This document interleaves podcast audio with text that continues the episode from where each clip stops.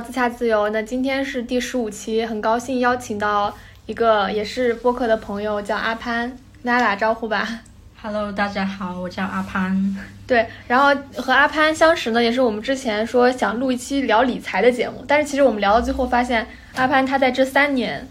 这四年是吧？四年，对，这四年经历过特别大的一个蜕变，就从原来的呃大专毕业到社会上经过那种毒打，然后觉得呃很难受，然后是一个很低落的一个状态，再到回去做这个专升本去学习，而且学习的途中呢，他晚上还去彩票店里兼职，再到后面现在呃在疫情期间来深圳找到了工作，做的是跨境电商的运营，然后积累了一年的经验之后呢，又又跳槽换了一份比原来呃工资更高的工作。我觉得其实在我看来像像是一部这种逆袭或者说励志的这种人生经历。有点像是自己的角度来看，有点像是咸鱼人物从小人物，然后一直走走到一个比较好的生活状态，就呃比较满意的状态。对物质水平啊、精神水平都有所提高的状态。那我们就先开始从三年前那个年纪说起吧。那时候你多大呀？那时候我刚刚从大专毕业，毕业出来的话，二十一岁，二十一岁。嗯，对。然后从大专毕业出来以后，我首先是去广州找工作。你当时学的是什么专业？我当时学的是理科，就是环保方面啊，的，环保。呃，就是呃污水处理那一块的嗯嗯业务，但是我对这个业务完全没有兴趣，嗯嗯呃，就换了其他行业去找工作。当时找的是什么类型？你还记得吗？我当时找的也是外贸的，就跟我现在一样，也是、啊，也是对外贸类的。我一直是所要就是所要朝着的目标是往外贸那一方面，嗯。然后所以当初从广州那边开始找工作，也是第一家找的是外贸。嗯，你是通过什么样的契机觉得这个跨境外贸是适合你未来职业发展的一个路方向？嗯，首先是我是一个英语爱好者，嗯。我当初呃高考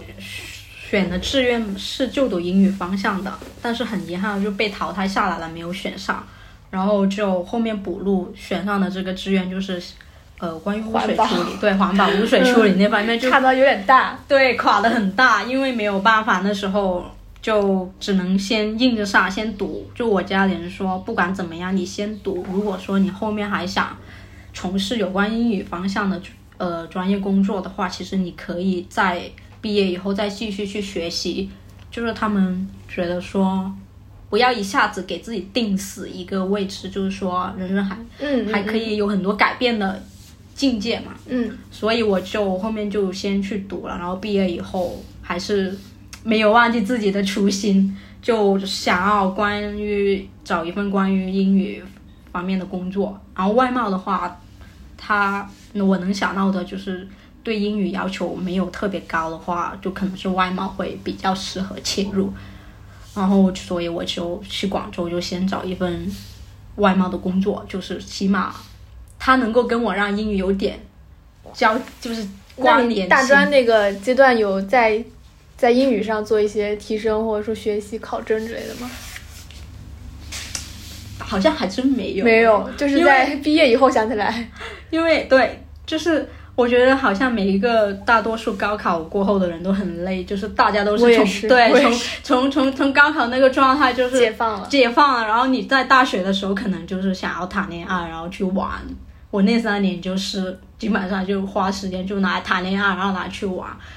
对于自己未来好像没有太在乎。就那个时候，因为可能是高考那三年觉得自己太累了，然后想要释放，所以后面就毕业以后就突然间就一个身份的转换，就从学生转换到了社会打工族，就那个跨越对我的冲击特别大。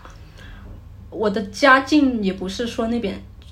特别差的，就从小的话可以说是衣食无忧吧，嗯嗯，然后父母也没有说特别对自己有很多限要求对嗯。要求和限制，就有点像是放养的孩子，然后长大了就，但是这个放养的途中是父母在背后支撑着你的物质生活，然后突然间你毕业了，父母不再支撑你，你可以就是你需要开始去为自己的呃社会的立足做计划，就是你不能够再依靠父母去生活了。我父母的要求就是，你一旦毕业了以后，你就不能再依靠我们，因为我们他们的想法就是，我们不可能一辈子帮助你，你最后还是要靠自己在这个社会上获得好的生活。嗯所以那个时候我一毕业，我就是马上就是父母切断了那个每个月给你的 固定的费用。之前是每个月给多少钱啊？呃也不是很多吧，就是我父母给，因为我们我父母也不是允许我那种大花的，就是一在一个月大大学的时候一个月是一千五吧。嗯，跟我一样，我也对是。对对，就跟其实好像大家都差不多，对对对但但是都是这个水平，就是够吃够喝的那种。其实那个时候我很后悔，就是说如果在上学的时候我有这个嗯对钱财的观念的话，我可能会能够省到一笔钱，帮助我从毕业以后再撑一会儿，就再再撑一会，儿再。撑一会，因为其实那个时候学校吃的住的都很便宜，如果不是经常出去玩的话，我一千五其实完全可以省下一笔费用的。但我那时候就完全没有，我我的钱都拿去买各种牌子的东西。对啊、比如说，比如说我买鞋子，我高中的时候穿的鞋子还是那种几十块的，因为没有高中的时候嗯对这些东西没有太大的没有攀比心。对，高中没有攀比心，因为大家大大多数人都是在忙着学习，在忙着备考。但是到了大学以后，就突然间大家有了闲情，开始去为自己打扮。我那时候我就开始去呃关注自己的一些外貌上的转变，然后就是打扮，然后就去买一些比较昂贵的呃衣服啊、鞋子，然后一双鞋子，我从高中买一双鞋子只需要五六十块，然后到了大学以后买一双鞋子要六七百块，这个跨度还是蛮大的。就是半个月生活费买一双鞋。对，因为其实我我我在学校真的就是真正用到吃的是很少，因为饭堂很便宜。嗯平时我也不是那种吃的很多的人，所以我的钱大部分还是拿来，就是一个月还是就是说有有一六七百块买一双鞋，我觉得我是那种那时候消消费就是 OK，我可以去买的那一种。但是我后面回过头来就想，就从毕业以后就觉得完全没有必要，嗯就是其实可以在那个时候就开始为自己存钱。嗯，因为那时候其实不用租房，也没没有什么吃的需要耽误时间，有食堂嘛。嗯像现在你毕业工作了以后，你其实点外卖也比学校贵很多，对，然后自己做又很耽误时间，而且租房子是很大一笔钱。是的，就出来工作所需要的费用跟在学校的费用差别还是非常大的，特别是如果说你想吃的好一点，住的好一点的话，嗯，就是我又回想到我大学的那个时那那个时段啊，就是好像说我那时候能存下来，因为我那时候还呃出去教课，因为大就就自力更生教点课，然后我自己呃教课的钱加上家里人给的钱，甚至比我刚开始工作存下来钱还多，就到这个地步。然后，嗯、刚刚你说到就是说会攀比会买这些东西嘛，其实我回想一下，我大学为什么没有形成这样的一个一个一个呃怎么说，就是这这样的这种不好的点，就是说呃花大部分的生活费来买呢，是因为我舍友，就我很感谢他，就是不是一个好的感谢，就是怎么怎么怎么描述呢？当时我去买的那种衣服也是 H&M 和 Zara 那种衣服，也就是很平价的衣服，现在看来也比较平价。嗯但是他会看到你拎一个包装袋回来，因为呃，我舍友可能有一些家庭不是特别好，所以他们就说，哦，这个衣服我都不懂，为什么要几百块那么一百块钱那么贵？而我我我是才不会买，就他是属于那种阴阳怪气的那种人嘛。嗯但是我又不是我我这个人呢，又很在乎别人身边的感受，所以后面我就不太说啊、我会跟他们分享说我买什么衣服或或者说什么什么东西。其实大家还是一个比较和谐的一个范围。就是我当我知道有些事情会刺痛他们，或者说让他们觉得不舒服的话，我就不会再进行这样的行为了。所以我觉得一定程度上也感谢他们，让我有一个就现在很省钱，就就就很早你就开始呃摆脱了消费陷阱。很早年就摆脱，因为我会发现你身边的人，其实很多人他们还是，呃，他们是觉得钱是用来生存的，嗯。不是用来去装点自己的。嗯，嗯，所以就那时候你很幸运，就开始养成了很好的消费观念，然后你就开始有了钱，就自己就存了钱。就就所以你是从大学开始就开呃，始存钱，对对对，而且是我大学存钱了以后呢，那时候我哥哥他要买房，嗯，然后我又我当时存了其实有五万块钱，五万还是多少，就很多钱，已经很多了，很多然后比现在的打工族还要厉害，我觉得。然后我就一下把这个钱就打给我哥，让他去买房。他当时他工作了可能三年，三四年，他的存款可能还不到三万块。他都是靠家，就是家里人都会帮助他嘛。就是因为我们家，就是我妈妈那辈是四个姊姊妹那种，就是每个人会存点钱给大家。因为他是在老家买一套大概一百万左右的房子，对，就是一百万就是三十万，所以就等于说东拼拼西凑凑就买这个房。你工作以后，你会发现这笔钱你还有很多用处，比如说你如果想买房，如果想买一个想考试，或者说考个雅思要两千多，你就觉得哇好多、啊。对呀、所以我觉得就在上大学的时候一定要去多，比如说考考那个什么，考驾照，考考什么证，考什么都大学时候考完是最好的。对，因为现在就是出来工作以后，发现就是时间成本是很昂贵的，嗯就是能够在大学时候做完的事情，就尽量在那个时间做完，不然等到你出来社会以后，你发现就好像很难请假对，就是就好比我也是很后悔大学时候我没有去考驾照嘛，然后就我自己呃就是出来社会以后工作，然后去考驾照。然后请假是可以请，但是就是说你请假还要被扣钱，对啊，对啊，被扣钱，然后你你你你要还要去就是说拿出额外的时间，就是你不像大学那么轻松的状态，你本来平时工作已经很累了，然后你去考驾照，考驾照其实也是一件比较累的事，很累。对它很累，所以那个成本就会比较大，所以就是那时候大学有很多成本比较低的东西能够在那个时候完成是最好的，但是我就没有你这种。就就是早早意识到这些的观念，我那时候，所以就后面我自己从社会呃工作开始就发现，就是很糟糕，就是那些很多观念都很糟糕，就是被社会可能有被社会影响，然后自己也没有说去留意，就自己可能自觉性也不够，就就这样子，然后就所以就那个时候我从大学出来以后就马上就很那个状态就落差非常大，就是从一个冲击是吧？对，冲击非常大，因为这个社会，嗯，竞争很大嘛，就是每年都有很多应届毕业生出来找工作，然后大家都说就是内卷嘛，所谓的内卷就是说，就给我更少的钱，我能干更多的活。对，就是不缺劳动力，就是你不做，别人也会去做。所以你在广州那段时间是待了多久啊？大概？我待了大概两个半月吧，从找到房子开始，我是一开始是先找到了工作，就是投简历找到了工作，确认了，就公司确认了，呃，可以需要我过去那边上班，然后我就在公司附近找到了一家呃不太昂贵的房子住，然后就去上班，结果上班没多久，那个公司就告诉我说，我们不需要你了。为什么？嗯，可能他们也有成本的考虑吧。其实我可能我现在回想起来，就感觉那家公司也是特别不成熟，嗯，就他们可能那时候招人也是随便招，对随先招一批，然便招的后再那种，再开掉那种。啊，就随便招，然后他就没有很认真的对待员工的这些事情，因为那家公司也是成立没多久吧，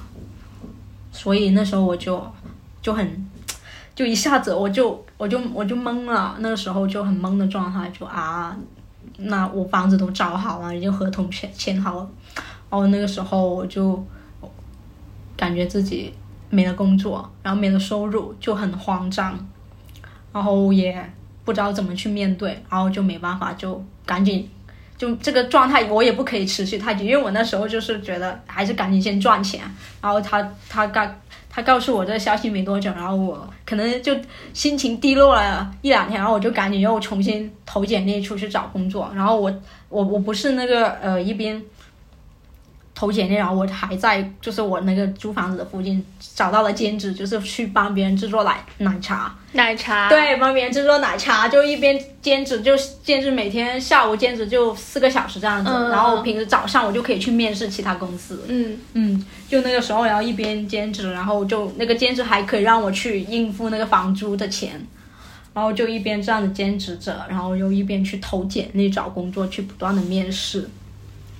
然后在很多面试的过程中，我就开始不在状态，嗯我开始发现自己不太对劲。嗯，就是怎么发现的？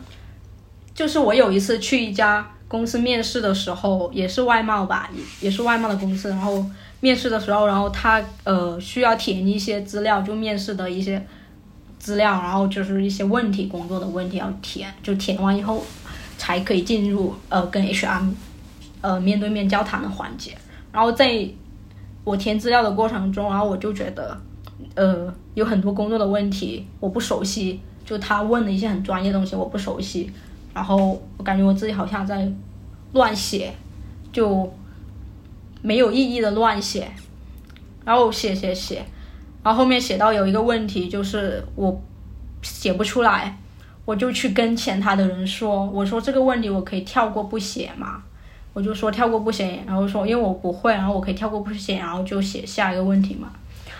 然后前台的人就告诉我说，他说可是你做这份工作，你就必须要完成我们这些东西、啊，基本的对基本的东西，然后这是我们工作基本的要求，就是说如果说你这个不会写的话，那你就没有办法进到下一轮。对，你就你这样子的话，那你可能就不适合我们公司，就说你的能力可能匹配不上。然后我那时候就听到他这么说，我就特别沮丧。就五雷轰顶那种感觉是吗？对，因为我本来就是那段时间，就是好像在投简历已经投麻了，对，投麻了，然后一直在面试，然后就那那一个面试中，就是还没有进入到跟 HR 面谈的环节，然后在呃写资料的过程中，就是前他人跟我这么说了以后，我就把那个表格就放在那里要走了笔对，放在那里，放在桌子上，然后笔归还给前台人，我就走了。然后我就打电话，就跟我朋友说，嗯没有，我先跟我朋友，我因为我我觉得我我不好，我不不不好意思跟不好意思跟家里人说，因为我觉得我家人好像一直都觉得，嗯，你可以找到好的工作的。然后我就感觉，就是这件事情自己还没有时间去消化，也不知道怎么跟家里人说，我就先跟我朋友说，我就说，我就说我不找工作了，我就说我觉得没有意义，然后我就我决定回老家，然后就第二天就说完这消息，我在那个公寓就是待了几天，就消化自己这个情绪，然后消化了几天，然后就收拾东西、收拾行李，然后就退掉房子，然后就回到了老家那边，然后就面对面跟家里人说，我不我不在那边找工作，我要决定继续读书，然后就说自己在家里考本科。我说我说我一定要把先把学历，呃提高提高上去，不然的话，我觉得我可能没有办法满足自己，也没有办法满足社会。然后我家里人那时候就特别不理解，他就觉得说，就是我本来读的是环保的专业嘛，其实那时候校招我是可以去这个专业的一些企业，因为我的室友他们都是通过校招进去了一些呃环做环保的，就是处理工程的一些企业也其实也不差，他们现在也还在做，其实都过得挺好的，就至少是可以满足你的呃生存需求。但是因为我是那种我真的对这个行业毫无兴趣，就包括一些朋友也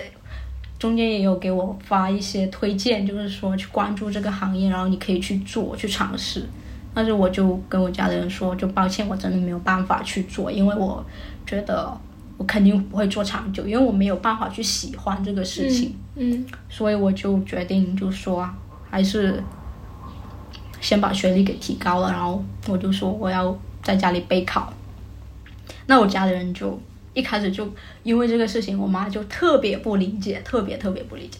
但虽然如此，她也没有说不给我在家里备考，她还是说那好吧，嗯，就说那那你就自己看着办，就是这这样子，然后我就开始呃在家里备考，就买了备考的书籍，然后就专心的在家里学习，就提升自己，然后那段时间就感觉学习还是比较能够沉淀一个人的心态嘛，就可能我也需要通过在学习，因为大学读的时候都是把时间花在玩的上面，好像没有太去在乎学习的东西，我就觉得我我我就觉得自己需要重新学习，就养成学习的习惯。当时你家里人知道你在广州卖奶茶那个经历吗？不知道，现在也不知道。不知道，因为我觉得这个经历好像没有什么好说的，就是也不值得一说，因为那个经历很短暂，非常短暂。更重要的是，我需要让我的家人明白的是，我有很多东西是还没有 ready 好，嗯我必须要先改变自己。嗯我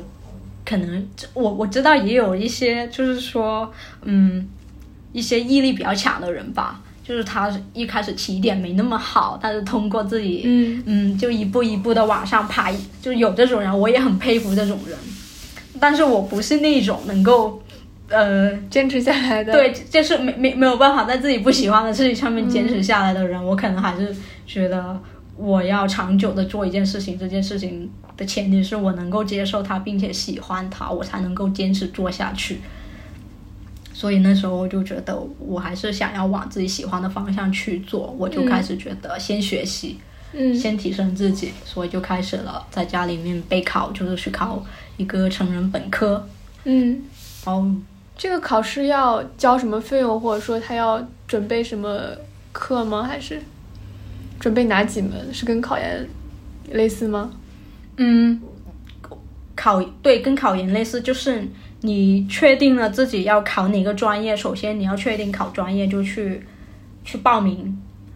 呃你去那个你想要就读的学校去、呃找专业，然后就去找到了那个专业，然后你就去看那个专业有什么样的科目要考，然后确定了你要找的专业，那你就去报名，然后报名以后，他就就是也有那些书籍，就是你可以买到的书籍，然后你就可以去考。那它也有像我我我考的这个是自考，就是嗯成人本科，它有很多类型，就是有一些不是什么呃夜校，然后电大的那一种，这这种是有授课方式的，嗯就可能这种是一些上班族，就是利用周末啊或者晚上的时间这样子。那我的话，我因为我是属于那种只自己在家备考，而且，嗯，我觉得我考的那个专业就是英语专业嘛，就完全没有必要去授课，因为我觉得它的考试内容，我只需要时间去复习、去看书、去把它记住，然后就可以去考。所以我当时就报了以后就把书籍都买下来了，然后就一边看，然后一边报。然后他这个考试的话，就每一年考两次，就每一次报的科目都有限制的那种。但是就是说你可以，它不限制你什么时候考完，不像考研那样子。那你你考完以后的话，你就可以就拿到那个证了，就就这么简单。但是这个过程的话，就是你你可以找老师复就呃帮你复习嗯培训，嗯但你也可以自己自己备考。就如果你对你自己有信心的话，你不需要花这笔培训的钱，那你就自己去考。我当初就是选择了全程自己在家备考，那你是考了几次？大概？两年下来，一年两次，四次，考了四次，对考了哪四次次一科还是？每次四，呃，一开始是是四科，就是他我考的那个科目总共下来好像是十十几科吧，然后一次最多只能够考四科，因为他那个考试只有两天时间，就一次报名两天，然后两天下来考四科。但是如果说你不通过的话，就你通过率低的话，那你可能后面又要重新考。那我的话通过率比较高哦，就花了两年就报了四次，就差不多就考完了。就是它不是特别特别难，但是你要就是确实是还是要自己去找时间复习。你还记得考了哪十六科吗？已经不太记得了，但是就是说有一些，就要比如说就是读英语的话，你要考，就他这个专业英语专业的话，你要考英语文学，呃，英语文学，然后一些英语词汇学，就这些比较偏理论性的东西。嗯就是读一，因为读语言的东西，它有很多理论性的东西，那这些东西可能对理科生，如果是读理科的话，就之前读理科的话，可能是偏理论性的东西会比较难。因为我当时还有呃去加微信群，就是有这些考生组织的微信群，然后大家在里面互相分享资料，就呃有什么考点，大家互相讨论这种。但是有很多人就是像英语文学这种是比较偏理性，它有很多嗯那个西方国家的一些很很枯燥的一些理论，就你要去背。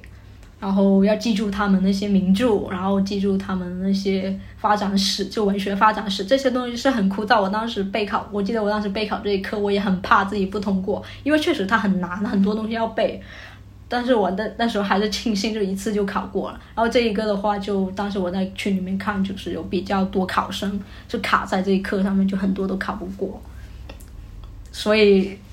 我当时还是比较幸运的吧，就考试我觉得还是有运气成分的，就是说我还是比较幸运，在有一些比较难的科目上还是就是考过了，就很快的时间就考过了。嗯，所以你是在专升本这个阶段，就是又选到了自己喜欢的英语，然后投入时间。其实它相当于它跟考研不太一样，是考研你考过了以后老师在教你，这个是等于说你先自己自学，然后这个考试告诉你，OK，你已经符合了这个要求，你已经升成本科了。对，就是。我觉得这个考试更像是一种检验性的检验性，就是检验一个人有没有能力，就是他的学习能力到底行不行。因为考试这种东西，如果你只是说沉不沉不沉不下心来去学习，就是你要对于考点不去进行系统性的整理的话，那可能你考试的时候就没有方向。考试就是我们从小到大其实考试都知道，其实是有时候是有技巧的。嗯，就对，就算你对一个东西不那么感兴趣，但有些还是可以学的。对啊，考得很好，要学得很好，因为他可能就对一些呃考试之外的能力，就是你整理知识的能力，然后系统的学习的能力是比较强的。那你可能就就算你对这些东西不喜欢，你也可以考得好。那我觉得这个考试就是这样子，就是说你如果。觉得自己就是说有这个发展，就是发展自己学习的能力、自学能力吧，应该说是我这个更培养的自学能力。就是如果你你经检就经得起这个考试的检验的话，那可能就是你在自学上面是不会太差的，就证明你这个人有一定的学习能力，然后有一定的嗯，包括你出来社会工作，就是嗯，交给你一个任务的时候。你可以在没有人指导的时候，因为我们现在有很多工具可以帮助你学习。你如果说没有人知道你，全看你可以利用这些工具去学习的话，就完成一个指标，那证明你的学习能力是可以的。嗯，那我就是通过这个考试，然后就把这个能力重新捡起来吧，可以说是。嗯嗯。因为之前我我们一直从小到大都是在有老师的帮助下学习的。那如果说你去考试，就你从自自己准备考试这个过程中的话，就我觉得更考验的就是你自己的自学能力，还有你对自己的控制力是如何把握的，更看重是这一个。那像你考这个本科，它有分什么九八五二幺幺这种学校，然后那个科目吗？还是有？不过据我了解，特别少，就是特别少九八五二幺幺的学校会。去接受大专生去考他们的本科，他们这种开放的项目特别特别少，嗯，大多数都是那种嗯普通一本二本的学校去开放这种科目，就它是一种，它它的命名是叫做继续教育。哦，懂了，对，它是它在学校里面，它有一个学院，叫继续教育学院，对，继续教育学院就专门面向给社会生的，就是面向给想要提升学历的社会生。所以，这个学院就是你要去看，如果你想要考的话，就是说你要去看这个学校有没有这个学院去面向，然后给你去报名。那广东这边有哪些学校你了解到是有这个的？我了解到的，我我我报的那个就是广东外语外贸大学，对，这个学校在广东还是可以的。嗯嗯，然后深圳大学也有。嗯，深圳大学，然后嗯，华南。华南理工师范大学还是华南师范大学？嗯，好像也有华南师范大学。嗯，就我了解的比较多，就而且是广东这边报考比较多的，就这几家是比较多的。其他的话，可能有一些普通的，嗯，二本吧也有，但是我没有去关注这些，因为我当时就觉得我当时考那个英语，我就去找，就在广东省那最好的最好的广外的英语对对对、嗯最好的，而且有这个项目支持的，因为考得到的话呢，它的名声起码是比较响亮，就是你可能就是说考到的话，那别人一看你，可能还是知道哦，嗯你去考了这个，那他知道这个学校也会对你的简历会有点帮助。那你最后写在简历上是什么？就是广外的这个，对，你会写继续教学院吗？还是不会，他就是直接就跟就跟你们差不多。我不会写写那个学院吧，我写的是就是呃广外的，然后专业是什么，然后就读的时间，然后就读的专业。那就读的时间你是怎么写？因为它就是一个考试嘛，嗯，就读的时间要怎么写？就写备考的那个时间。哦，我懂了。对，就从什么时候开始备考，然后到什么时候考完你就考。然后，如果你觉得有必要告诉呃应聘，就是应聘的时候你有觉得有必要告诉 HR 的话，你可以还在写一个，就是说明是自考本科，那你也可以不写。会有人问吗？会一般都会问，因为他们会去查的吧，查你的学历。就是说他们，而且我我那个时间，如果说我比较短，好像我就花了两年时间。那如果是全日制的话，肯肯定是四年那你两年的话，那就他们就会问你，就是说这就读时间那么短，然后他们应该也有经验，就是知道可能就读时间那么短的哦就是自考。对对，就是专升本啊，或者或者是其他途径去考的，然后他们就会说你是嗯自考的嘛，然后我就说是的，就是，但是我现在就一般觉得还是因为很多 HR 问我会，HR 还没问我自己先写上去，哦 OK，对 OK，然后就告诉他们我是通过这个自考提升的一个学历，嗯嗯嗯然后你考完是大概多久就来到深圳了？我一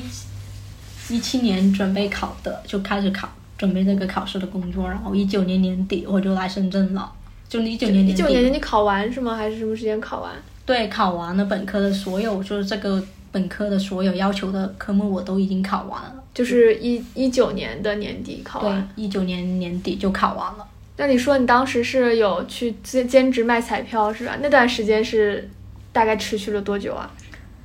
嗯，就也是持续了两年。就是我当时回家备考，然后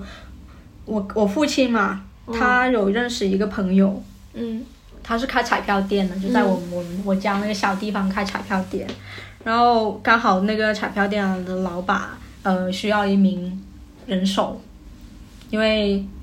呃彩票店是从早上九点就开到晚上十一二点这样子的，就时间比较长。嗯那他要需要两两个班的人，一个是白班，一个是晚班的。那我父亲就就看我就是说白天在家里备考，那晚上的话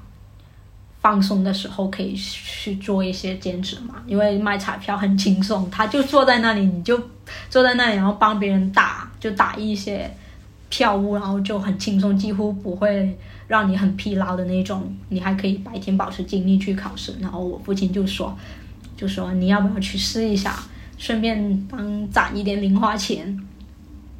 然后我就去了嘛，就去了，然后就开始了我的那个。那时候零花钱是多少？就是一个月。一个月特别少，就在我们那种小地方，就是四五线城市嘛，也不是四五线，应该是十八线城市吧。就一个月，我们那个地方一个月平均工资也就是嗯三千到五千这样子的工资。然后我那个兼职就一一一天也就做五六个小时，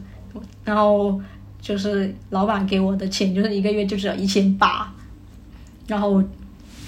每个月月休只有两天，就一个月一千哦八，，还是嗯挺辛苦的，也不会说很辛苦。我那时候其实真的没有感觉到辛苦，就每天打卡那种感觉。就没有那种，因为那个环境特别放松，然后老板也是跟我是熟的嘛，跟我家里人是熟的，然后都是上班都是每天上班见到他们就聊天啊什么的，而且因为我就是还住在家里嘛，然后那个店离我家特别近，就走五分钟就到了，所以那时候我还是被家里人照顾的，就吃饭啊、什么的都是家里人照，所以我没有没有说像独自出来打工那种还要自己更辛苦。对自己辛苦的去做饭啊，然后去照顾自己这些，所以我那个时候就是完全没有这方面的辛苦，然后就在那那里上班的时候就坐着，然后还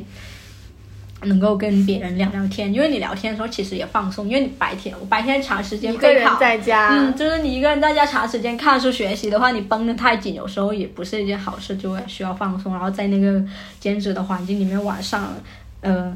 过来买彩票的人，其实都是大家都是人比较好的，嗯，都会跟你说说笑啊，然后就说，嗯，晚上吃什么呀，就随便聊聊，就是聊聊一些比较休闲的东西，然后那时候也能让我放松。我觉得那个工作并没有让我感觉到任何辛苦，嗯嗯，就特别放松，然后还可以跟别人聊天。不然的话，长时间自己一个人在家备考，就是那种状态，就压力也比较大。对、嗯我，我有时候就长时间在家备考，其实压力很就是很大，就是有时候会特别焦虑。我会焦虑，就是我自己做的决定到底对不对。对，质疑自己会对会不断的质疑自己，因为在这个过程中，有很多人，就是你知道，在十十八线小城市，大家就是对这种事情还是比较接受度很低的那一种，就是一个人读完书了，怎么还不出去工作？还要再读，怎么对呀、怎么还要再读？就是在那种地方，大家对这种事情是觉得很很很很奇葩的一件事情吧。然后，所以我会经常，嗯，被身边的人问到，就是说你怎么还要读书？你怎么还不出去工作？就是说，你都已经二十多岁了，就是你知道，在十八线小城市，他们的年要结婚生孩子，对，就觉得女孩子到了二十多岁，就差不多是工找个稳定的工作吧，不管这个工作有多少钱，你稳定了，然后你就开始而且不管这工作你喜不喜欢，对，不管喜不喜欢，你有了一份稳定工作，然后你就可以开始去为组织家庭考虑，然后去找人结婚。所以那时候我就是面临的这些压力，然后很多这种声音围绕在自己身边。然后有时候我父母本来就是没有太在意的事这些事情，但是因为当旁人说的多了以后，他们也被影响到。嗯，他也会有一些压力，对他也会有压力，就是说自己的女儿这种状态持续要持续多久呀？因为我们那时候也没有明确告诉他们说到底什么时候可以考完，就那时候就自己还是比较大压力，然后很焦虑，就有时候学习的时候就会觉得说，我不知道自己这个决定对不对，就是可能可能还是没有帮助，可能后面还是会没有帮助什么，我就是很多怀疑的声音，然后就压力比较大，然后有时候焦虑的晚上也会失眠，就是我是在这种状态就一直持续了两年，也没没有说一直持续，但是会经常发生，就是有时候会经常间歇性的有对间歇性的发生，然后就要去调节自己。但就是说，所以就是在彩票店兼职的时候，就是跟别人闲聊，就可以让自己的注意力转移。嗯，就是你不再沉浸在那个对压力里面，然后你跟别人聊一下天，因为他们人特别好，就是那些彩民的人，人品都特别好，嗯，就会问你一些很很很很日常东西，因为他们也不了解你，不像是你已经生活在一个就是长期几十几年，然后从小到大都知道你是个什么样的人，就是环境里面，然后你要受这些声音影响。但是我在那个呃卖彩票的环境里面，就是他们都是不了解我是一个怎么样的人，但是他们会问我一些很休闲的东西，我就会觉得特别释放。所以我其实很感激，那个经历，嗯，很感激那个经历，就回想起来我，我就觉得那份经历是我人生中特别有趣的一份经历，就当时没有没有说觉得嗯这份经历有什么东西，但是当我从就是从那个环境走出来了以后，我才发现，在兼职的那个环境里面，它对我起到的帮助是非常非常大的。碰巧那个时候我我也攒了一点钱嘛，然后就为后面出来工作准备。嗯，有什么印象特别深刻的顾客吗？我有一个顾客，就是他会觉得买彩票是一个游戏，就是你知道买彩票能够中奖的人是非常非常少的，就是我在那两年里面几乎没有见过什么中奖的人，真的几乎没有人中两年都没有中奖的人，不是就是中那种大奖的，哦，啊就有最最大最高的奖是多少钱？两年那么多顾客，就是那么多顾客，我见过中最大的奖的，除了那个就是你知道彩票是有分那种。就是那种纯运气，就是那种呃，就是国家，你知道大乐透嘛，就是选号码的那种。然后我们那个彩票是有足彩，你知道吗？就是足球哦，足彩体育彩票，就是足球赛事的那种彩票。就是体育赛事的那种彩票的话，有顾客就是中奖是中有十万的，嗯但是那种那种的话，其实我觉得不太靠运气吧，他也有实力成分在里面的，因为他要去研究那些赛事，嗯。就纯靠运气的，就是选号码的那一种，选号码的，对，就特别少，几乎大家中的都是五块十块，我见过的好像我印象中中的最多奖的钱是几千块吧，哦，两年这个选号码最多中，嗯，所以所以所以大家不要买。不要，大家真的不要以为就是说，就买彩票真的，因为有些顾客我还没有去那个之前，他告诉我就出挑号码的那一种，就买大乐透的那一种挑号码，他说他已经买了十几年了。嗯，他说他说买了买了十几年，中过最多的也就几千块，所以你可想而知，中彩票是有多难啊！就是说，能够靠彩票暴富的人还是比较少的，所以后面我就我就因为这个就跟我朋友们说，千万不要去买，对，就还是就是说大家还是要努力工作赚 钱，不要想着一夜暴富。不要想着就通过这种靠运气，就是说大多数人还是需要努力赚钱才能够赚到钱的那种，所以就你刚刚说那个大手大脚的用户，还是心很大的那个用户？对他也就是买这种，他就是买这种嗯挑号码的。他很他他那种就买的非常多，他一天可以买好多，就还买好几万的那种。一天买好几万，对，是每天都这样买吗？呃，他那个持续了一个月吧。但是神奇的是什么？他没他他他他他他不但没有亏，他还赚了，真的吗？真的赚了多少？赚了多少？我具体没有算，但是应该也有十万吧。他每天买一万，买三十天，不是应该三十万吗？对，但是他每天他他都能赚赚到四十万吗？四十万到。你说赚应该每天一每天一万，三天三十天三十万，但是他每天买，就是说，如果他买一万的话，能赚一万五。对，就是他不是他不是买买，就是他不是买了以后就不中，就是他每天买他都能够中的那一种。然后我就，我们我们老板当时都特别佩服这个人，你老板说有没有说他买的票我都跟再买一一份？有时候他们会跟吧，但是你啊会发现一跟就不中了。真的会有这种现象吗？就是会的，就是我因为他买的时候呃有很多人围观嘛，嗯，呃，他他疯狂起来，然后很多人围观，然后有些人会跟他，可是发现一跟就不中了，不跟的时候他就中了。那那些跟的人也是每天跟一万那种。那当然不会，就大家就凑一下热闹就跟，大家都还是看他，因为他他可能有点入伙了吧，就着迷了。因为我不知道他是真的运气特别好，我们老板都说，天啊，这人怎么运气这么好，就是这样子疯狂买还能够不亏钱。因为你知道买彩票这种，就是他是挑号码的那种嘛，他是买挑号码那种，然后这种运气，你你得需要多少运气？而且他疯狂了一个月，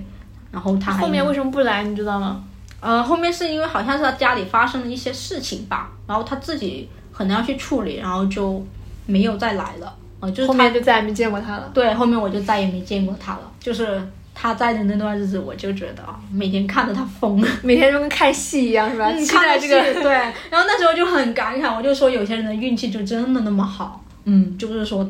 怎么可以就是说靠运气赚钱的这种，然后就感很感慨，但是就是说大家还是不要就是不要不要在这不要去模仿这件事情，也不要学习做这种事情，因为这些事情我觉得概率非常小。概率非常非常小，就好像你、你说，呃，中几百万彩票的人，呢你可能全国一个一个亿的人就那么一个嘛，那概率是非常小。那我遇到的这个顾客也是，我每天遇到就买彩卖彩票两年，就这么多人，也是只见过这个顾客是运气特别好的，所以概率非常非常小的。有一些还是人比较好的，就聊的话题比较多的，就是会跟我聊一些如何赚钱的话题。但是你说特别深刻也没有，因为他们聊，就没有大多数时候来，他们要匆匆忙忙的买了就走的那种，然后有一些可能晚上吃完饭才来，就会聊半个小时一个小时，但是聊的次数其实非常非常少。嗯，之前说也会有人跟你分享，比如说在工厂或在哪里工作经验不顺利，是吗？嗯嗯，就是会给我分享一些他自己如何呃通过呃赚钱啊，就好像他有一个有一个在工厂里面帮别人开车的，就是帮别人载货的，做司机的。他做了，他跟我说他已经做了十几二十年了。他跟我说他是怎么从自己做司机，然后一步一步攒钱，嗯。攒钱攒到买车买车买房，嗯。然后还把自己的女儿养大了，然后女儿嫁出去了，还能够有钱给女儿，呃，好的嫁妆啊那些，我就很感慨，就听他说，就一个一个普通人，普通人，嗯，一个普通人从一份收入也不是那么高的，就很很中等水平的那种，然后一步一步的做好这个工作，然后实现一份过上了比较好的生活，就是能够，而且就是能够自己让孩子也过上比较好的生活，我就觉得，就是说，普通人其实还是要对生活有信心，就是说，不是每个就是不不是每个人都能够年薪百万的嘛。但是即使你不是年薪百万，你也能过好自己的你也，能过好自己的生活，嗯就是你也有能力去过好自己的生活。嗯。嗯其实你那段时间时期的这种经验，就像万花筒，你也看到了别人的生活是怎么样的，嗯，然后，呃，也一部分是缓解了你呃自自考的这个压力。对那后面当你考完，你来深圳，你是当时怎么决定要来？我当时考完了嘛，嗯然后我就考完了，然后我就考完以后，然后我就整个人的状态是比较好的。再加上那个时候我我刚好，你我刚好在考完就最后一次考完之前，我读了一本书，叫什么？叫就村上春树的那本书，嗯就是叫当我在跑跑步时我在想我在什么想什么？对我读的那一本书，我当时读的那一本书，那本书有一点改改变了我的轨迹，就是我当时就是在彩票店读这本书的嘛，就晚上的时候读这本书，然后就村上春树写到他是如何从一个不会跑步的人变成一个跑马拉松很厉害的人。，对，就是他分享了很多他在跑步上面的心得，然后去参加比赛的一些心得，马拉松比赛的心得，然后当时就是这本书其实是非常。就非常那种很平和的心态，就读起来很很容易读的那种。但是我记得当时我有一我有一天晚上我读到了一段话，就是村上春树说，就说到他老婆，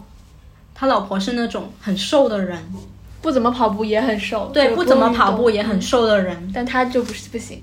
对，然后他他他老婆很瘦，然后不怎么跑步，然后就没有就是没有这种呃，烦恼，就是减肥的烦恼或者体重增加的烦恼，因为你知道这人年纪大了，新陈代谢能力下降，然后大家都会苦恼自己的体重就是上去了，然后下不来，就会有呃健康的风险。然后他就在里面写到了他老婆没有这种呃减肥的方法，然后吃什么都不会长得特别胖的这种。然后他就在里面写到自己要靠跑步去维持健康。他说，他说，但是那种吃什么都不会胖的人，不会去会不到。就是他，就你知道吗？就是当一个人你吃不胖的时候，你会觉得不像那些吃什么容易长得胖的人，就会有这种呃负担，负担，然后健康的风险。因为你自己瘦的时候，你可能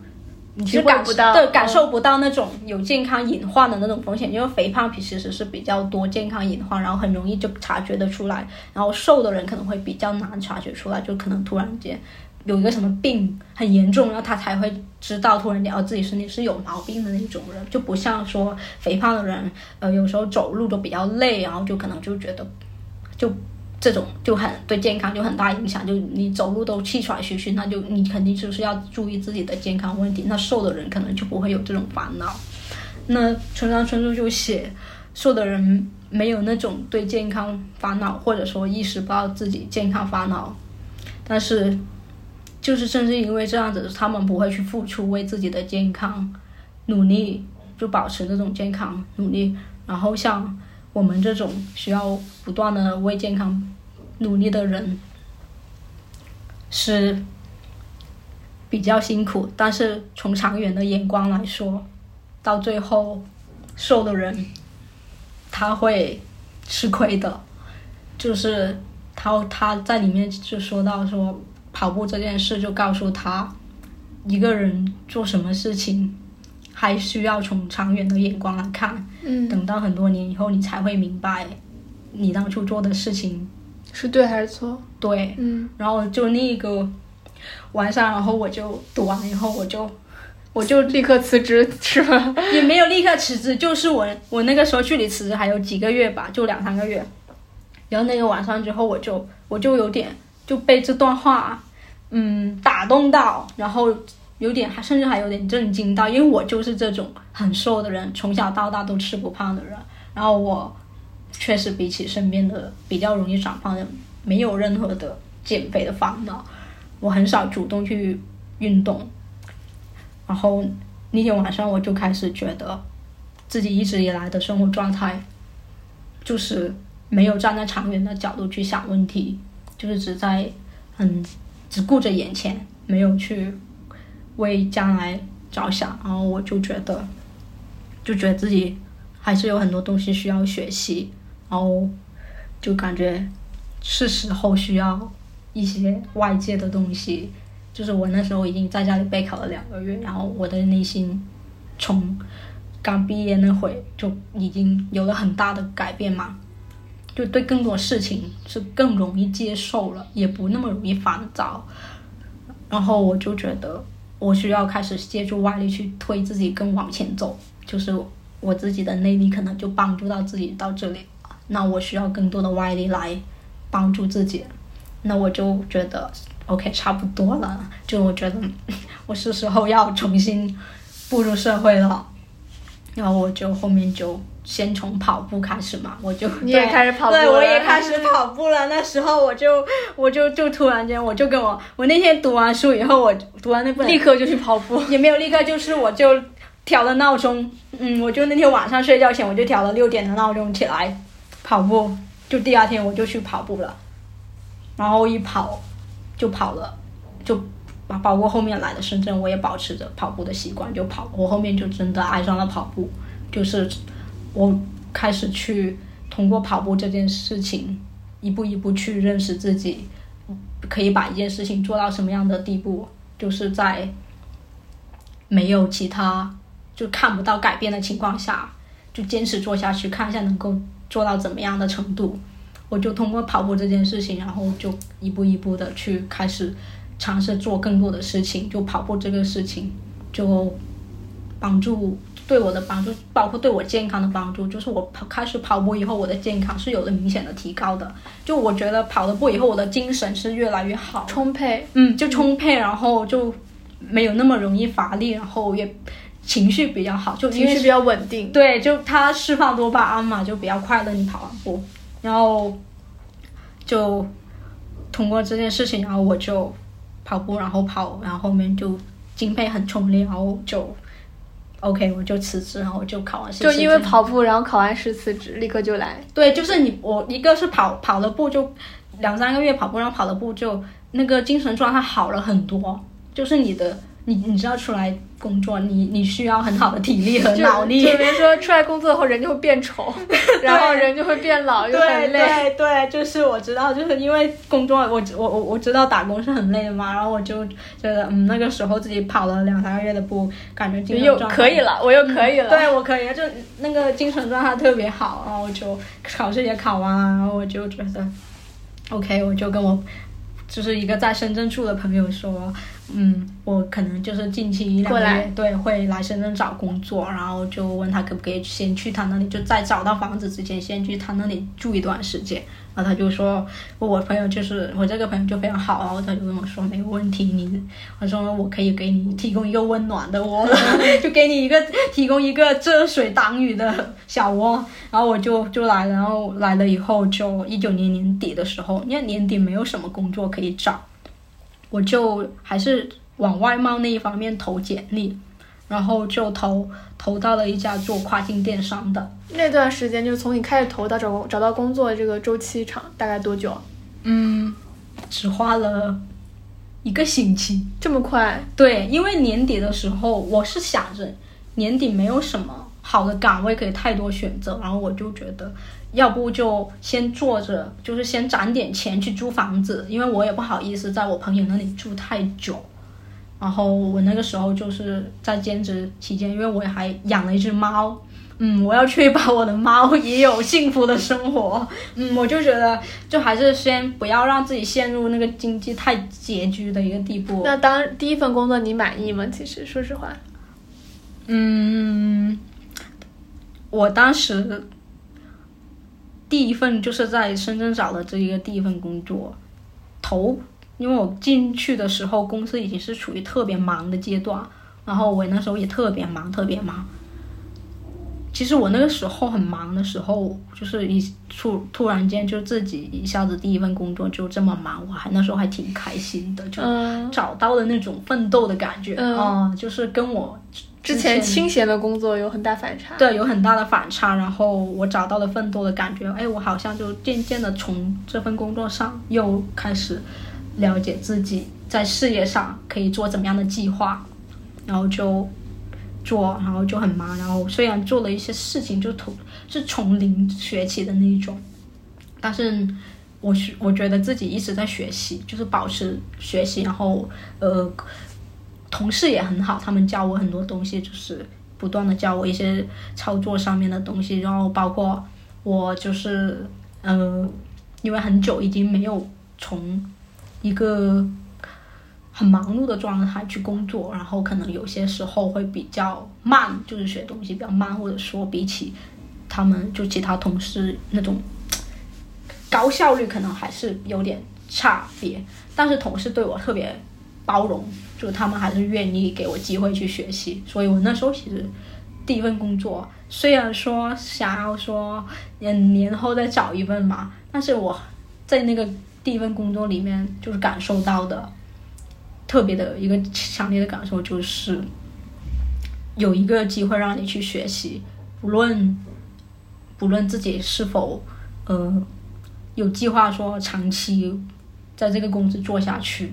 但是先抓住这个学习的机会，因为也许他会为你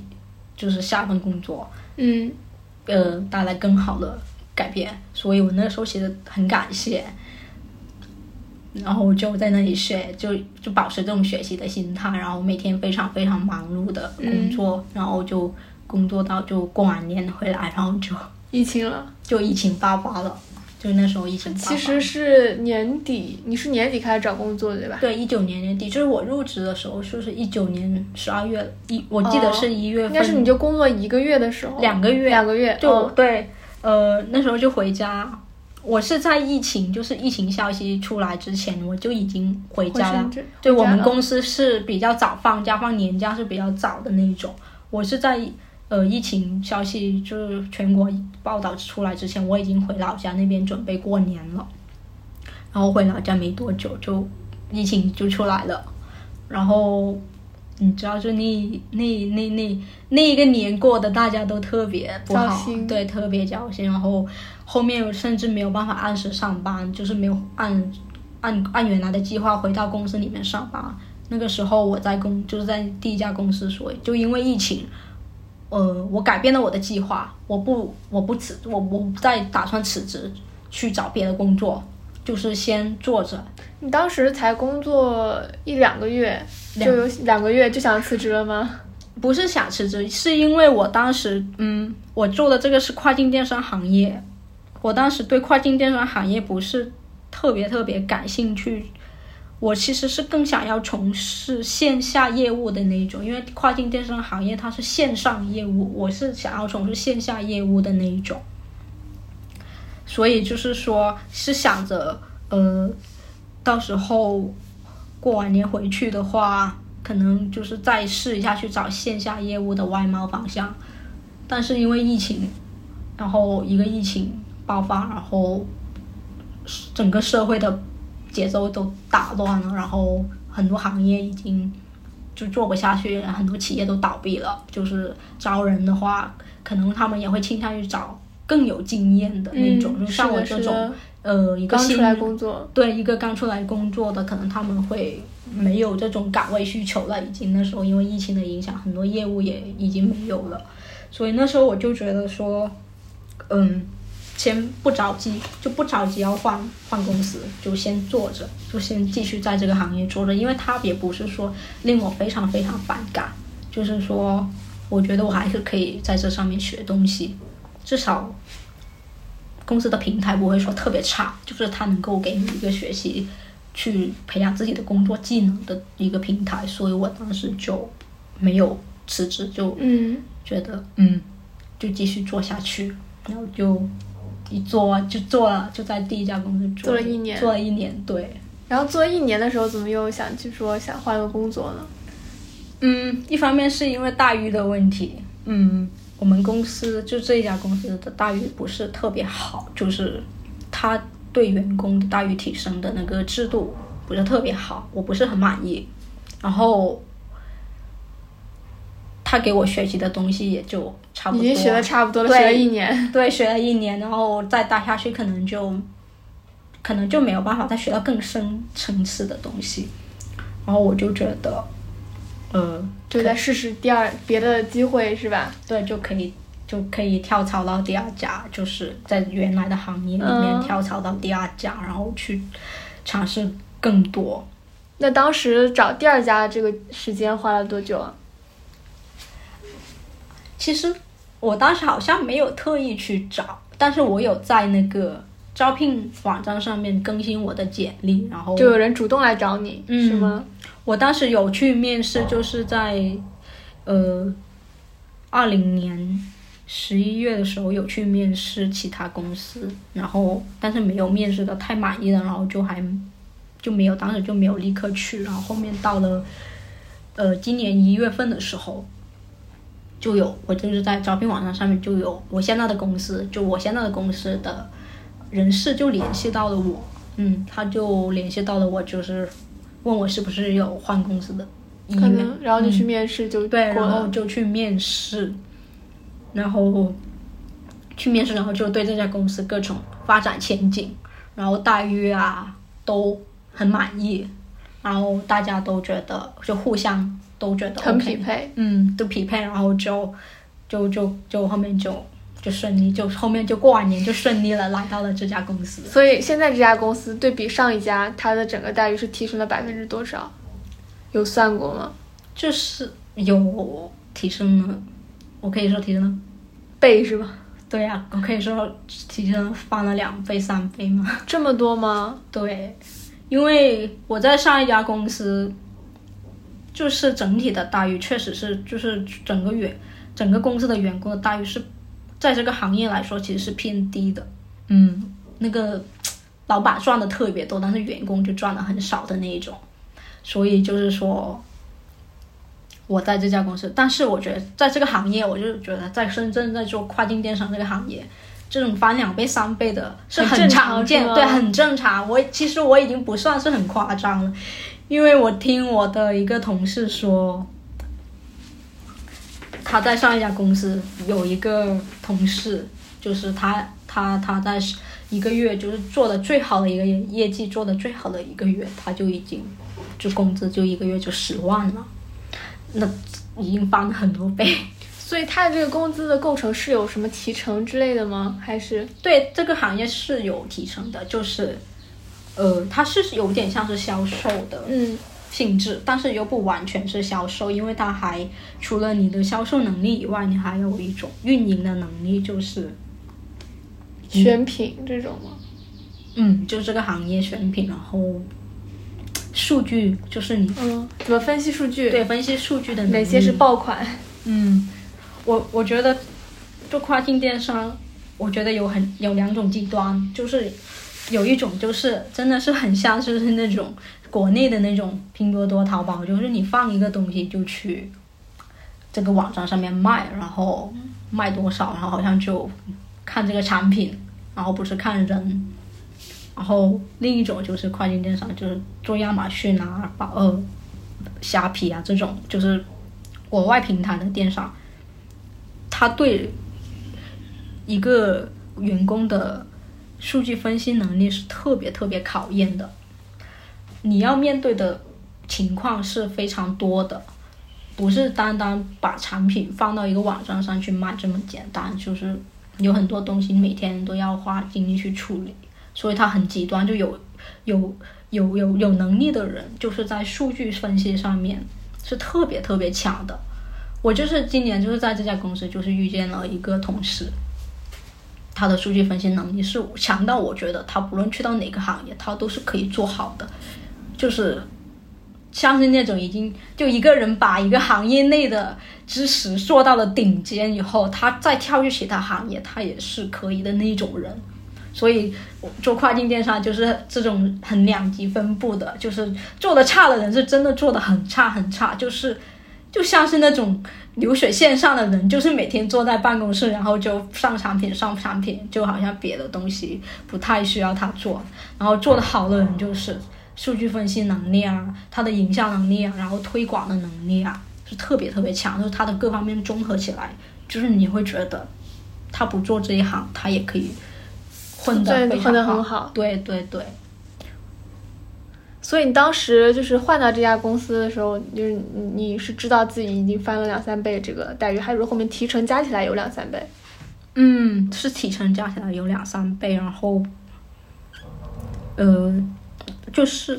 工资提升的幅度也比较，就是比上一家公司要好很多。就是老板给给的那个待遇，就是至少老板就是说，你有实力的话，我我可以愿意给你这个这个价格？对，愿意给你这个价格，就是我们老板就是看实力说话，就是你只要有实力的话，你想要提工资你就开口。但是，在我在这一家公司的话，就是 你有实力想要提，那老板会斤斤计较那种。对，会斤斤计较，就觉得 no，就是觉得他们不会觉得一个工员工值那么多钱的那种感觉。嗯但你知道，就是我觉得，如果一个员工他确实是有实力说帮公司创造那么多价值，嗯他拿不到他应得的水平的话，他不会愿意在这里长期做下去的嘛。那我在这家公司就是有这种感觉，就是说我愿意去努力，然后去提升自己，然后老板也愿意给我呃符合实力的待遇，然后我就觉得这是特别好的一件事情，所以我当初就进了这家公司的时候，我就特别努力，特别努力，特别努力。那时候老板钱给够了。钱给够，然后老板就是他也会看得到你努力的那一种，就是说他不是说看不到，就有些老板、他就装瞎，就觉得就是应该的，就是对应该的，但是你做这么多就是应该的，然后就不会说有别的呃提成的幅度提升，所以我当时就是在这家公司就进来以后，我特别努力，就特别努力，要经常加班，就是去做好自己的业务，然后去学习，跟着其他就更有能力的人一起学习，然后问他们很多问题，然后自己去提升自己，然后不断的学习，然后就很快的就呃达到了目标，就是我达到公司给你设的目标，还也是公司也算是公司给我设的目标，还有我自己个人给我自己个人设的目标也有。是是什么样的一个目标？嗯，就好像是说，嗯，就我我我要在数据分析能力上面，呃，达到一个我可以知道某个产品它出现销量下滑的时候，它的数据是哪里出错了，然后我可以从数据分析上面找到突破口，然后去改进这个环节，对，所以这一个是特别难的，其实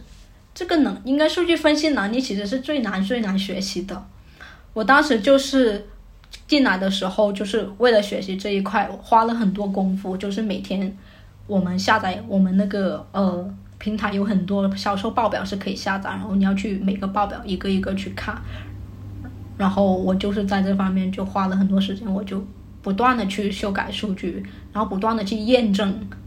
数据是否符合市场需求，然后我就在这方面花了很多功夫，就一步一步的去做，就不断的尝试做改变，然后效果就是终于就是通过不断的改变中有了效果，然后帮助公司把一个产品做了做好了，然后改善了它的业绩。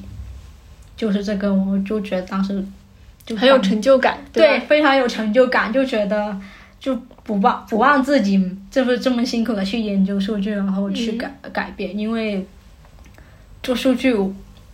是一件特别痛苦的事情，就有时候他不知道为什么就下滑了，嗯，就是一个数据的发生的改变，它有很多因素影响的，你你你要通过自己不断的去尝试，不断的去。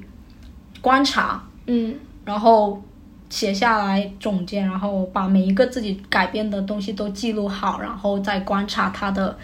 方向。这个过程它不会短期内给你一个改变的，它会很慢很慢。嗯，所以就是当时就是花这个时间也是花了蛮长的一个时，就花了两三个月，然后就去学习这个。当年也有。我同事就是还有我的主管在这方面给我提供了特别大的帮助，就他们的意见对我而言也非常重要。就通过这一点，然后后面我自己就很快就是适应了公司的节奏，嗯，然后就很多就目标就达成了。嗯，那你现在其实和你三年前的那个状态也完全不一样，三四年前的状态也完全不一样，就是工资也涨了，然后也有一个自己特别有成就感的工作，然后也在这段时间你也就是学会了一些跑步啊，一些锻炼自己身体的一些方式。那你对未来有什么样一些规划和愿景呢？我其实最近也是在想在想这个事情，嗯，对，我一直就是因为我我其实还算。就是职场经历特别少的人，嗯，但我最近想了一个问题，就是，就是说，就赚钱嘛，就是你赚到了一个一定程度以后，就会开始想赚更多，也就对赚更多，然后怎么样，就是说不不不，就是不再受这个钱的影响去做自己喜欢的事，这个是很难的。我开始去想这个，就是说，我我在这个行业做，就还要做多久？就有没有可能说跑去别的行业去做？然后如果说我要跑去别的行业做，那我还需要再准备准备什么样的能力？然后就这一方面就想的特别特别多，然后会经常陷入迷茫，就是。看似好像是生活有了一份不错的收入，然后好像生活水平有了不错的提高以后，但是你又回到最根本的问题，就是你还想做什么事情？就是这个问题，就是我又开始最近又重新回到说去想我还想要做什么事情，但是相比于三年前的自己，就是。已经没有了那一种慌张的感觉，就没有那种很慌张，然后无从下手的感觉，就是好像自己有了一定的基础以后，就会觉得就一步一步来，就尝试更多的东西。当然，这个过程很痛苦，也是因为。也是一个了解自己的过程，就是你在探索自己未来想要做什么的时候，其实你更像是一个又重新了解自己的一个过程，就是你了解自己能够做什么，你喜欢做什么，然后还需要学习什么，这又是一个重新了解自己的过程。我觉得，就是这三年来给我最大的感想就是，你每发生一个转变的时候，你就是重新了解自己的开始，嗯，就是你要开始重新面对自己。而不是单单是每天完成生活上的任务、工作上面的任务这么简单，所以我最近又是回到了那种，呃，思考到底自己想要什么的这个状态。对自己想要要什么，然后自己还能够做更多什么样的事情，能否再继续突破？因为嗯，工作经验做久了，他会给你一种错误的幻想，让你误以为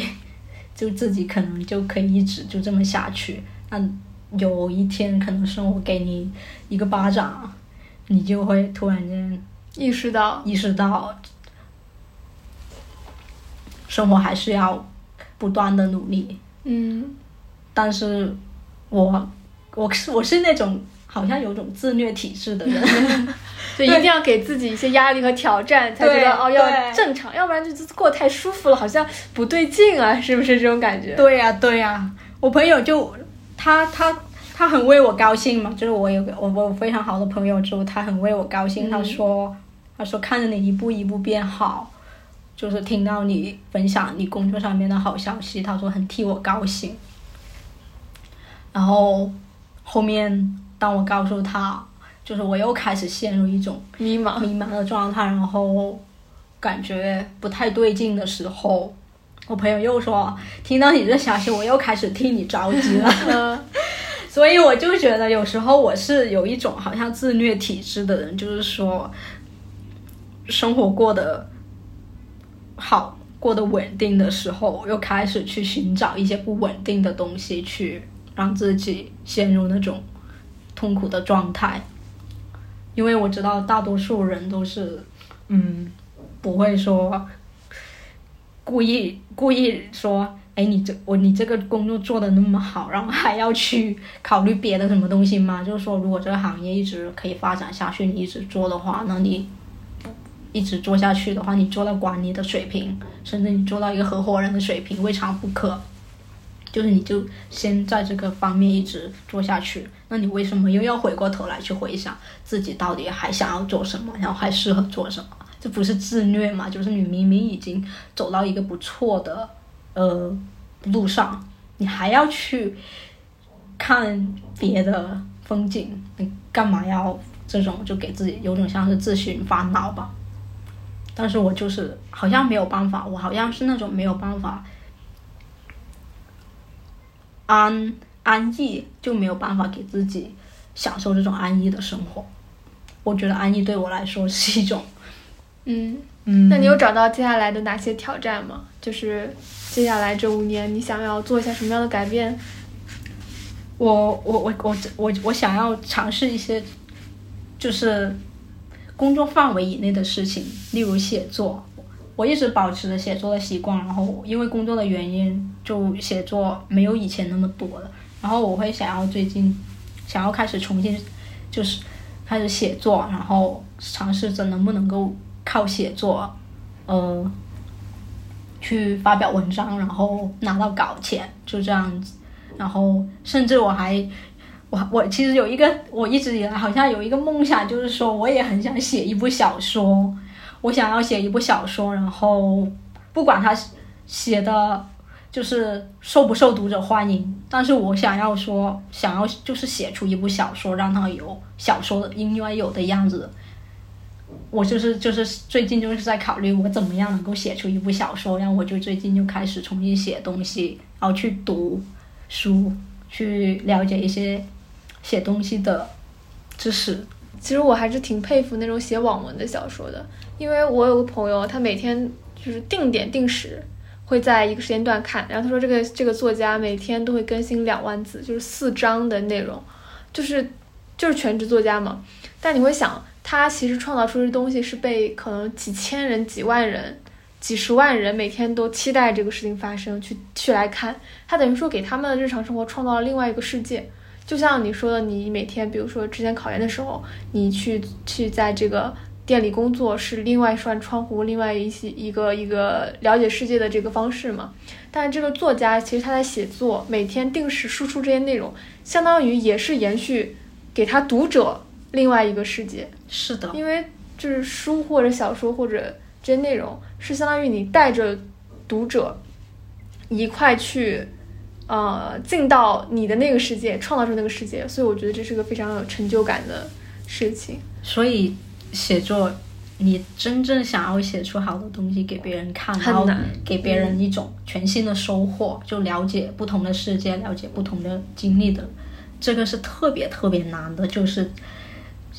我经常就是写，就坐在电脑前，就像你刚刚说，你一个你朋友一天写两万字，是我朋友看他那个追的那个人，一天可以写两万字。作家，嗯，我觉得这是特别特别强的一个能力。你这，我现在觉得写一千字都很难，就是那种难不不是那种就是你随便写，就是你真的是写出一些很精彩的事情。很精彩的事情，然后可以呃读得下去的内容，是特别特别难，一千字很难。就你知道吗？就是说，就还是我还是想说，就村上春树嘛，就他写东西，我我我我有阅读到他的一篇呃关于写东西的文章。村上春树，他呃他首先他是从三十岁开始写的，如果我没记错的话，他之前是跟他老婆开开开店的，居酒屋，嗯，然后他就放弃了，然后就去成为专职写，写写作的人。他为了保持写作的能力，他每天强迫自己写至少一万字。他是也是说白天写，晚上去开那个酒吧。对，但是你要知道写，然后后来他确定好像是确定是专职开始写了以后呢，就是他好像一发表就那个文章就拿了那个奖，嗯，然后他就说那我不干了，我就要专职开始，就是那个酒吧就不做了。对，但是他也，他也，他也练了很久，肯定就是说他成为那个作家专职之前专职作家之前，就是靠写作，呃，维持生活。他肯定是之前也是练的特别特别久，但是就是他所说的这种能够每天，就是你能够为了朝着写作赚钱这个方向，然后保持每天写一万字，而且在我看的是很惊人的毅力，就是我现在他真的热爱，真的就有些事情不是说你你很难，其实你写作文或写什么，你只要保持这个，你也能写出来。但是如果你不喜欢，你真的很难投入很多百分之百的精力。所以我就经常别人就是我听别人说，就职业辅导啊，或者说你的职场选择啊，很多人都会说你选你喜欢的。因为我之前有个师妹就问我，她说，呃，师姐，呃，某个某某公司什么游戏运营的岗位和某某公司电商运营的岗位，哎，你觉得哪个更好？我就觉得这两个真的差太大了，还是要选一个你特别喜欢的。然后他就说，我觉得这两个都差不多，工资差不多。然后，但其实你再回想一下，就是如果他工作了一段时间，再看这个节点，其实上他就是一个分叉点，对，他选择两条完全不一样的道路，是的，就是职业相差特别大的时候，选喜欢的，有有也有人会说选工选资高的。擅长，不是 完了，每个人说的方式都不一样，有的人说擅长的，有人选工资高的，有人说喜欢的。对对，工资高。那如果说，我我觉得如果说是为了钱，工资高，嗯确实是呀，是可以呀，就没有这个没有什么，就是有也有人说是选擅长的，就是大家都是可能都是考虑这三个吧，就是你选东西的时候，就是你要做什么事情，你不确定的时候，就是就是从生活层面还有理想，还有那个钱的方面来选的嘛。那有你说选工资高的话，我觉得这个错误一点都没有啊。哎那假如说现在有一份就是你现在的工作和一份全职写作的工作，但工资只有现在的一半，你会选哪个？就我现在的状态而言，是全职写作，它能够，他也能够给我带来收入，但是他的收入就只有就一半，只有一你半。你会怎么考虑这件事情？我觉得我现在还是不会，我不会考虑，我会考虑，我会考虑工资，因为我觉得能够靠写作维持生活的人其实很少，很少很少，而且他可能要付出更多的心血。呃，对，而且他面临的那个焦虑和压力，可能也不是我们外行人可以呃接受的，因为他是它是一种创作型的工作，就是按照我妈的说法，就是这是一个死脑细胞死很多的工作。是的，所以所以就是说，我觉得我觉得如果说就是说。不是经济不是特别好的人，还是不要是不要不要盲目地轻易追逐对不要盲目的去追求这种可能会给你造成生活压力的呃职业，因为有些职业它确实就是说可能不稳定，像写作这种其实它不是一个稳定的职业吧，因为它跟你的创作水平是有关系的，就是你没有办法保持你的创作水平。但是你说你选一份工资可以，然后在公司里面工作，那如果说这个行业可以一直发展，然后公司也不会做得很差的话，那你的压力是比较小，就是说至少就是说你没有那种可能没有那种太多收入的烦恼。但是如果说像那种创作性的工作，你写不出来，你交不了稿子，然后你的钱可能就没有那么多，就这种压力其实是特别大的。是的，所以我不会就是我轻言放弃对轻言放弃金钱的 诱惑。想想想想这个写对，作，就可能就有一天我真的不再为面包烦恼的时候，就存了足够多钱，对足够多钱，就算我可以就是写作写不出来，我也不会说因为写不出来而去担心自己的生存问题的时候，嗯可能我那一天会，诶毫不犹豫就跳去写作吧。那我们可以三四年之后，我们再来一期播客，来看看当当时那个就呃未来那个时间点，再看现在这段时间发生了什么。好，谢谢阿潘参加我们今天的节目，那就这样啦。如果你也有关于这个为之之前的这些转折，或者说你遇到什么事情让你变成更好的自己，欢迎在这个播客节目下方留言。那今天就这样，拜拜。拜拜。